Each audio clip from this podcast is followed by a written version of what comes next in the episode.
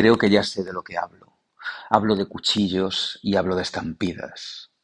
Nunca tuve un plan, no lo hay tampoco ahora, pero según vi acercarse la cifra me di cuenta de que si bien no existía un guion, sí había escrito una historia.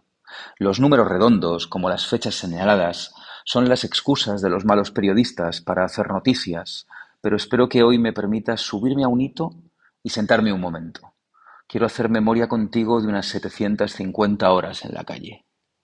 Esta semana he cruzado la frontera de los 10.000 kilómetros corriendo. 10.000 kilómetros corriendo. Arranqué el día que acabó el confinamiento y así, madrugada a madrugada, hemos llegado hasta aquí. Miro mi Strava, veo cómo han ido sumándose las hojas del calendario a mi perfil y me doy cuenta de que apenas guardo ningún recuerdo de todo ese esfuerzo. Soy el resultado de lo que he olvidado.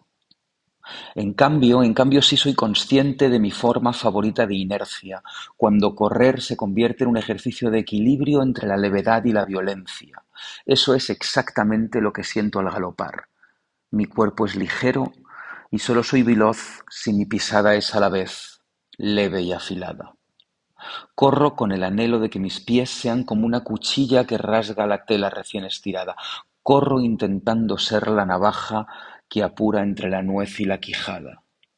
Violenta, sin estruendo. También he aprendido a vivir buscando el resuello. Y he aprendido a controlarlo. He aprendido a disfrutar de la sensación de estampida en el pecho. Casi nunca se me desmelena el pulso, pero a veces fuerzo el paso para notar mil animales escapando de entre mis costillas. Empecé en 2020, pegando bufidos por la acera, comiéndome el aire y temiendo acelerar por si mi cuerpo se desmontaba.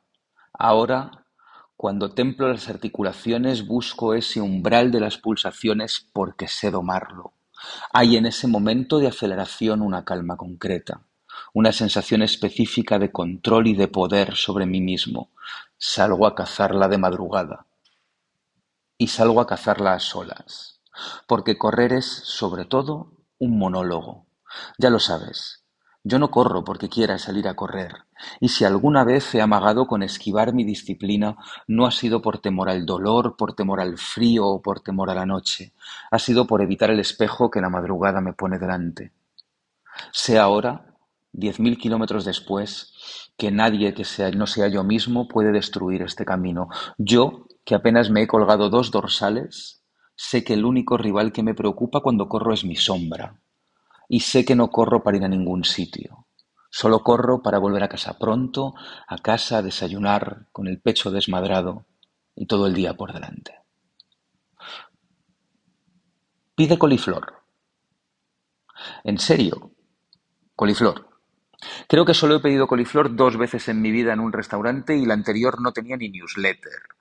Así que ahora que te mando una carta cada semana, me permito recomendar por primera vez que pidas coliflor en la llorería. Que sí, que te va a encantar.